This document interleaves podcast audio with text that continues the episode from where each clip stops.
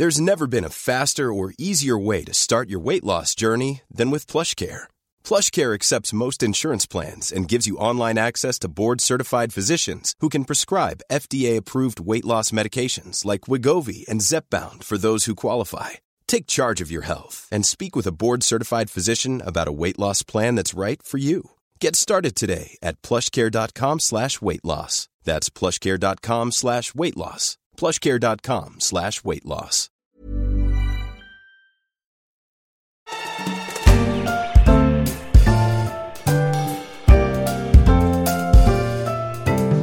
C'est une première. Une femme va prendre la tête de la Banque Centrale Européenne, l'organisme qui gère la politique monétaire de la zone euro. Christine Lagarde va remplacer l'Italien Mario Draghi, dont le mandat prend fin en octobre prochain. Un poste stratégique pour la présidente actuelle du FMI, même si elle ne fait pas l'unanimité. Je suis Pierrick Fay, vous écoutez La Story, le podcast d'actualité des échos, et je vais vous expliquer pourquoi la présidence de la BCE est aussi importante dans la mécanique de la zone euro à la tête de la Banque centrale, une femme, là aussi une française. This point, but Christine Lagarde has formally been nominated to take over the presidency of the European Central Bank. ist Christine Lagarde eine gute Wahl? Après les élections européennes en mai dernier, l'heure était au changement dans les postes clés du pouvoir au sein de l'Union européenne. Il y en avait quatre, et comme souvent, ces postes donnent lieu à d'intenses tractations entre les principaux pays de l'Union. Après un premier échec le 21 juin, un nouveau sommet était organisé le 30, mais il aura fallu attendre le 2 juillet pour que les annonces tombent. Deux fauteuils étaient particulièrement scrutés, celui de président de la Commission et celui de la Banque Centrale Européenne. Verdict, l'Allemande Ursula von der Leyen se voit confier les rênes de la Commission européenne à Bruxelles et la Française Christine Lagarde le prestigieux fauteuil de la BCE à Francfort. Gabriel Grésillon est l'un des correspondants des échos à Bruxelles. Il a suivi de près les tractations. Ça a été long, très long. Ouais, effectivement, ça a été long, mais il faut comprendre que c'est parce que l'équation était quand même complexe elle était complexe parce qu'il y avait beaucoup de paramètres et il y avait une volonté des Européens d'équilibrer tous ces paramètres. Donc il fallait idéalement qu'il y ait un équilibre géographique, il fallait aussi qu'il y ait un équilibre politique, c'est-à-dire qu'il fallait tenir compte du, résultat des européennes, donc il fallait que tous les grands partis européens y trouvent leur compte. Euh, et puis il fallait aussi qu'il y ait un équilibre euh, au niveau de la parité, puisqu'il y avait une vraie volonté de mettre les femmes à l'honneur et, si possible d'être euh, sur un résultat à peu près 50-50. Euh, Donc ça, ça faisait beaucoup, beaucoup de paramètres. Et puis en plus, là-dessus, c'est rajouté une bataille institutionnelle pour simplifier entre le Parlement et ce qu'on appelle le Conseil européen. Le Conseil européen, c'est la réunion euh, des dirigeants, donc des, chefs d'État et de gouvernement. Et cette, cette bataille qu'on a appelée la bataille du Spitzenkandidat a rajouté une énorme dose de, de complexité. Donc c'était un peu logique que ce soit long. C'est quoi la bataille du Spitzenkandidat alors, la bataille du Spitzenkandidat, c'est un mot allemand, ça veut dire tête de liste, candidat tête de liste. En fait, les grands partis européens, donc euh, le PPE des conservateurs, euh, et puis et puis les sociodémocrates, euh, et puis les libéraux, et puis les Verts, ils se choisissent une tête de liste. Et le Parlement européen prétendait que la tête de liste du parti capable de créer une coalition devait automatiquement devenir président de la Commission européenne. Pourquoi ils disaient ça euh, En partie parce qu'ils ont réussi à imposer ce système en 2014. C'est-à-dire que Juncker, Jean-Claude Juncker, était tête de liste du PPE, donc des conservateurs. Mais la vérité, c'est qu'il y a eu plutôt euh, un alignement des planètes qui a fait que les chefs d'État et de gouvernement se sont dit, bah en fait, euh, l'homme qui nous va bien, c'est Juncker. Or, il se trouvait être la tête de liste du PPE. Donc, à partir de ce moment-là, le Parlement européen et tout particulièrement le PPE qui se sait leader euh, en Europe, dans, la vie politique européenne, euh, se sont dit on va, on va essayer de, pratiquer la stratégie du fait accompli et on va dire le Spitzenkandidat du parti arrivé en tête devra devenir président de la Commission européenne. Or, euh, il y a un certain nombre de dirigeants, la plupart en fait, qui ne l'entendaient pas de cette oreille et ils avaient tout à fait raison puisque les traités ne disent pas ça. Les traités disent que c'est les dirigeants qui choisissent le président de la Commission européenne et qu'ensuite il doit être approuvé par le Parlement. Donc ça veut dire quoi? Ça veut dire que des dirigeants ils doivent choisir qui ils veulent, mais en tenant compte évidemment du résultat des élections, parce que s'ils choisissent euh, quelqu'un dont le parti n'a pas fait un bon résultat aux européennes, euh, ils sont sûrs de se faire rejeter par le Parlement. Donc voilà, le, le Parlement a essayé d'inverser la logique et en particulier le PPE puisque le PPE, une fois de plus, est arrivé en tête, affaibli mais en tête, et il voulait absolument imposer sa tête de liste, qui était euh, Manfred Weber, un Allemand que à peu près personne connaît en Europe. Le problème concernait surtout le président de la Commission ou est-ce que pour la, Banque Centrale Européenne c'était aussi compliqué? Franchement, je crois qu'il faut être lucide, c'était vraiment la bataille autour de la Commission européenne euh, qui cristallisait toutes les tensions. Parce que ça reste probablement à raison, euh, le poste le plus emblématique et peut-être le plus stratégique. En tout cas, ça, ça peut se, ça peut se discuter. Mais c'est vraiment autour de la commission. Tout part de la bataille sur la commission. La question était, le PPE va-t-il s'accrocher à la commission ou va-t-il accepter de lâcher la commission, auquel cas ça débloque le jeu, etc. Et si vous voulez, une fois que vous avez décidé de qui vous mettez à la commission, euh, à ce moment-là, vous pouvez euh, décliner tout le reste. Alors effectivement, le poste de la BCE, il est aussi, chacun le sait, euh, très stratégique parce que c'est un, des, un des postes dans ce dispositif où il y a un vrai pouvoir.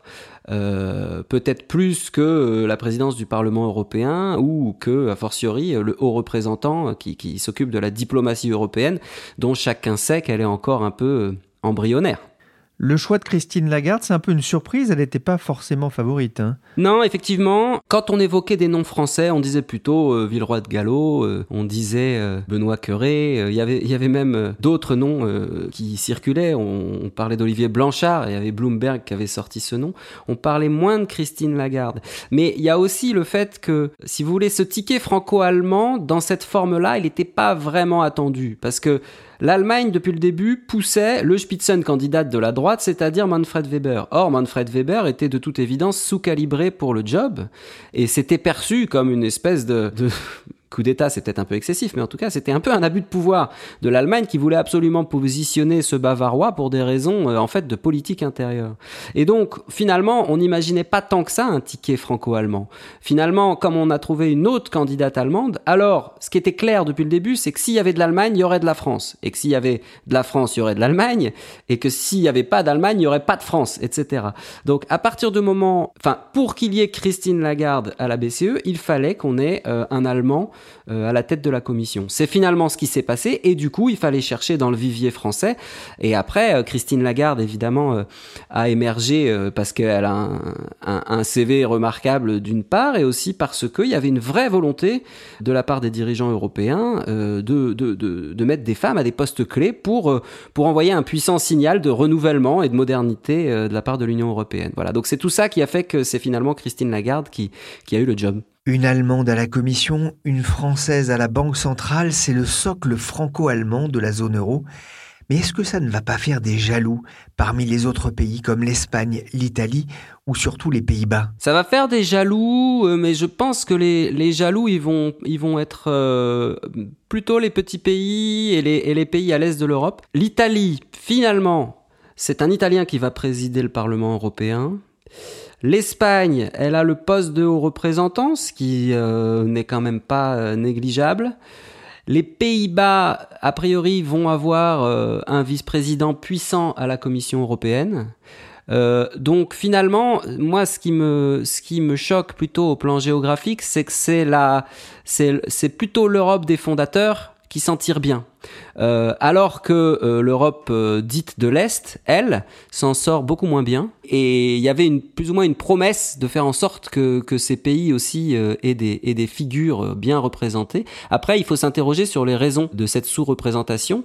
Et la vérité, c'est que plusieurs de ces pays ont des gouvernements qui sont dans une relation assez virulente à l'Union européenne. Et du coup, ils n'ont pas forcément un vivier énorme de, de, représentants politiques euh, qui peuvent proposer sur la scène européenne. Donc euh, finalement, là où le bas blesse dans ce casting, c'est plutôt que c'est la entre guillemets, je dis bien entre guillemets, la vieille Europe qui brille aux dépens de voilà, on n'a pas on n'a pas vraiment les pays baltes, on n'a pas vraiment les pays euh, de l'Europe centrale et orientale, etc.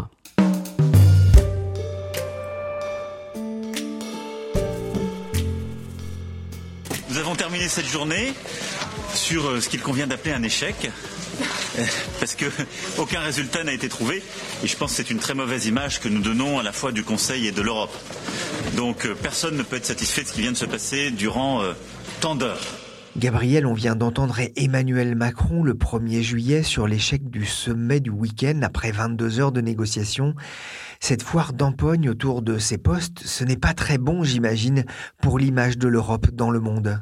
Si, évidemment, je suis assez d'accord avec vous qu'il y a un problème d'image et, le moment où Emmanuel euh, Macron s'est énervé publiquement, c'était assez légitime comme colère parce qu'on venait de perdre un temps fou. Je dis bien on parce qu'il y avait des centaines de journalistes qui dormaient pas la nuit pour couvrir ce non-événement en fait, c'est-à-dire une négociation qui n'avançait pas et elle n'avançait pas parce qu'il y avait, entre autres, euh, une colère du PPE qui refusait euh, euh, de se faire, passez-moi l'expression, piquer la commission. C'est-à-dire, donc en fait, il y avait vraiment des batailles politiciennes qui sont pas très saines, et ça a envoyé une image délétère de l'Union européenne. Mais moi, je voudrais quand même apporter une nuance à ça.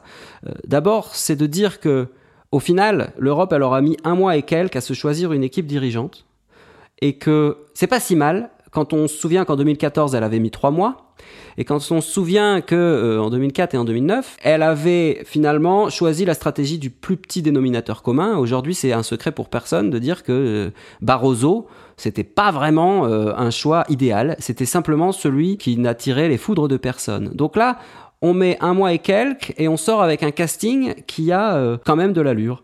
Et d'autre part, peut-être l'autre bémol, c'est que oui, il y a un vrai problème d'image pour l'Europe et ça, il va falloir qu'on s'y habitue, c'est-à-dire que l'Europe, euh, elle joue à ciel ouvert. Enfin, tout le monde voit ces déchirements, tout le monde les ausculte. Nous, les médias, c'est en partie notre job de montrer comment euh, euh, Merkel ou Macron ont, eu des divergences, etc.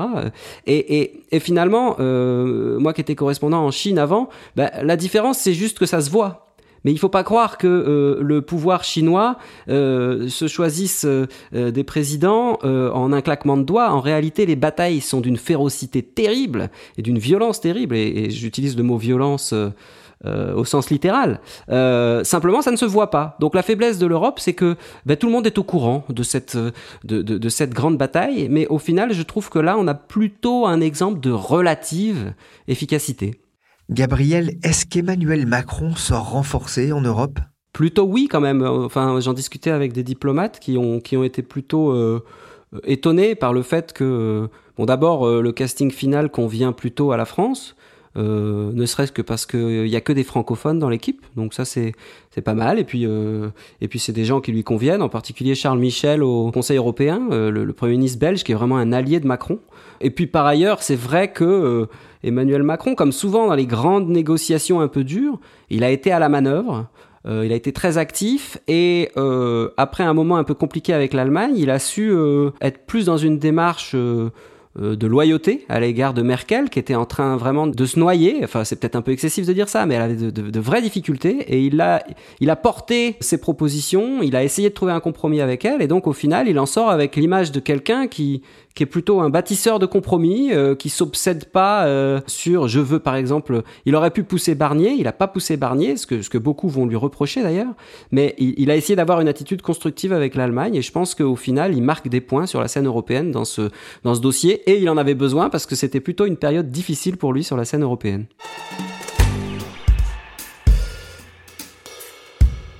Christine Lagarde, 63 ans, occupera donc le 1er novembre le fauteuil de président de la Banque Centrale Européenne, dont le siège est à Francfort. La BCE, c'est l'organisme chargé de veiller sur la stabilité financière de la zone euro. Isabelle Coué est chef du service marché aux échos. Isabelle, pourquoi ce poste de la BCE est-il si stratégique? Il est devenu stratégique pendant la, crise de la zone euro, puisqu'en fait, on a vu que la Banque centrale européenne était en quelque sorte la dernière ligne de défense de, l'Europe. Quand plus aucune solution euh, n'était possible, c'est la BCE finalement qui est venue au secours de la zone euro avec euh, bah, Mario Draghi hein, qui a, euh, avec une seule phrase finalement, réussi à calmer les marchés qui attaquaient les dettes des différents États de la zone euro. Donc elle s'est vraiment placée au centre du jeu et ça lui a donné une dimension tout à fait nouvelle que personne ne percevait jusqu'ici, où on voyait la Banque centrale comme quelque chose de très technocratique, très compliqué, très euh, plomberie monétaire, etc. Et là, on a vu que finalement, bah, c'était un peu euh, l'endroit où on pouvait rapidement agir. C'est surtout ça, parce qu'en fait, effectivement, euh, il n'y a pas de vote. Hein. Il suffit que la BCE décide d'agir, elle appuie sur un bouton et immédiatement, bah, c'est le bazooka monétaire et on peut, voilà, sauver la zone euro. La BCE hein, qui maintient les taux à des niveaux très bas depuis maintenant plusieurs années, hein, ce qui soutient la croissance dans la zone euro. Comment est-ce que les marchés financiers ont réagi à la nomination ou au choix de Christine Lagarde? Alors, ils ont très bien réagi. On a vu les taux d'emprunt des États, hein, ce qui est un peu la, mesure du, sentiment de marché sur ces questions. On a vu donc ces taux se détendre très fortement, sachant qu'ils se détendent déjà depuis un petit moment et qu'on atteint des, niveaux euh, jamais vus, hein, puisqu'on tombe dans, en territoire négatif. Mais donc, cette baisse des taux est un très bon signe. Ça, c'est pour les indicateurs de marché. Mais on a vu également les commentaires hein, des ECB Watchers, comme on dit, c'est-à-dire ces économistes qui sont experts, euh, qui décryptent et décortiquent tout ce qui se passe à la BCE euh, et des analyses de marché qui n'ont pas cessé de dire que la garde incarnait finalement la continuité avec Draghi. Elle est considérée comme une colombe, c'est ce qu'on dit. Hein. En langage banque centrale, on a les colombes et les faucons. Les colombes sont ceux qui en fait sont prompts à prendre des mesures pour soutenir l'économie.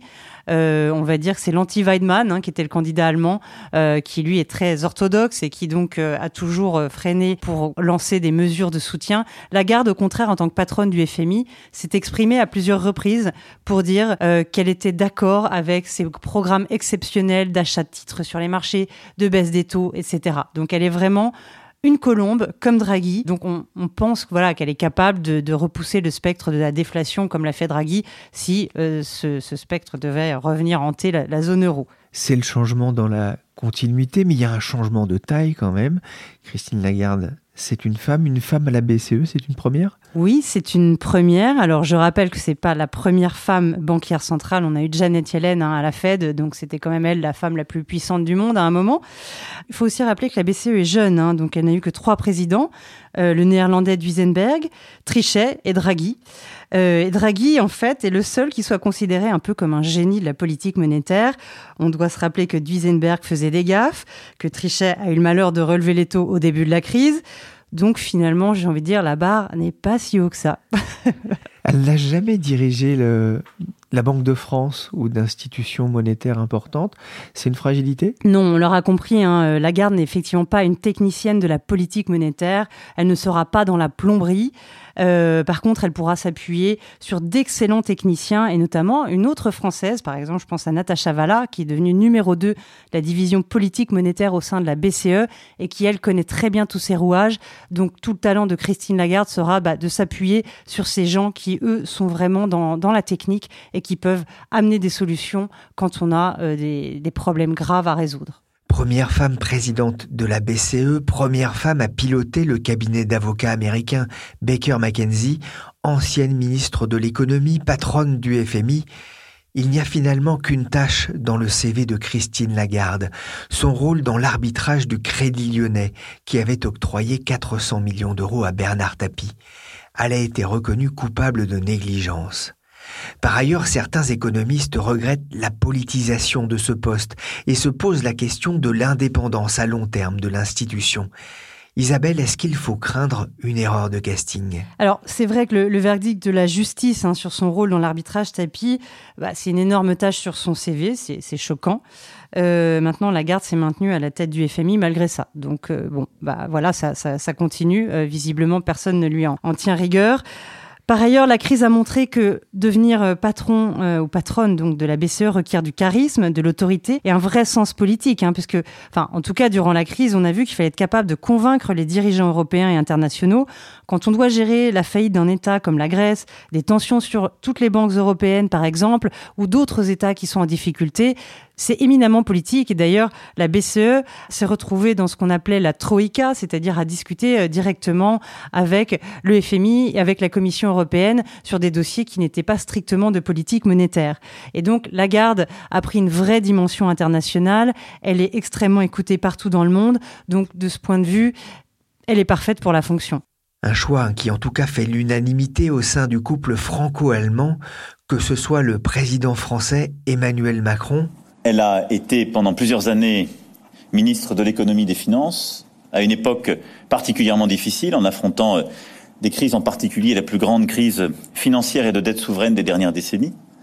Elle a ensuite euh, été à la tête du Fonds monétaire international, ce qui me paraît qualifié très profondément pour avoir les qualités requises d'une part pour maîtriser la politique monétaire, d'autre part pour avoir une crédibilité face euh, au marché, devant d'une part les investisseurs et tous les commentateurs de marché ou du côté d'Angela Merkel.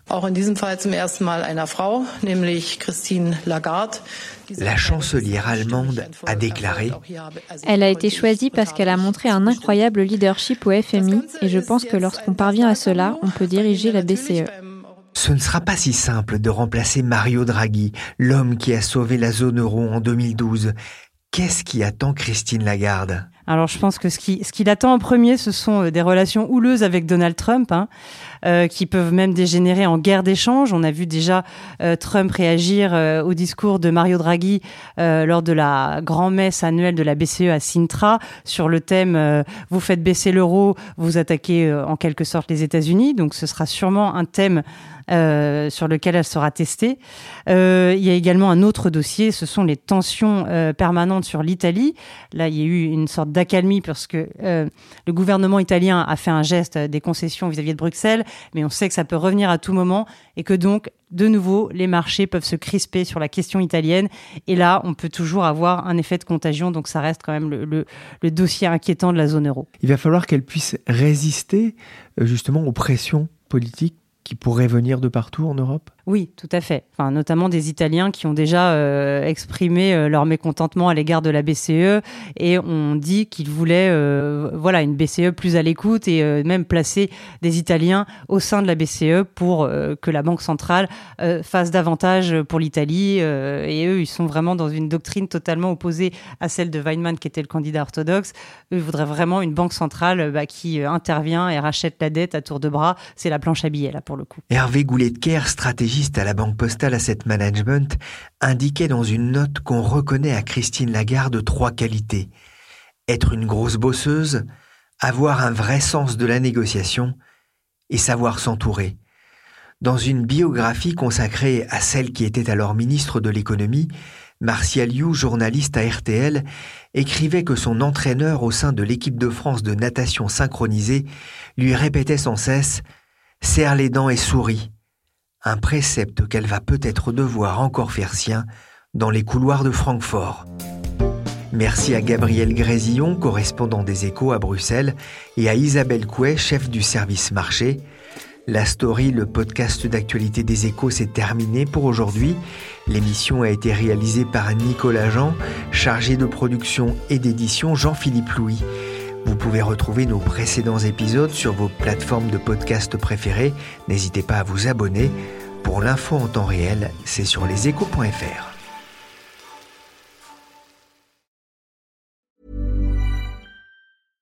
Imagine the softest sheets you've ever felt. Now imagine them getting even softer over time. That's what you'll feel with Bowl and Branch's organic cotton sheets. In a recent customer survey, 96% replied that Bowl and Branch sheets get softer with every wash. Start getting your best night's sleep in these sheets that get softer and softer for years to come. Try their sheets with a 30-night guarantee. Plus, get 15% off your first order at bowlandbranch.com. Code BUTTERY. Exclusions apply. See site for details.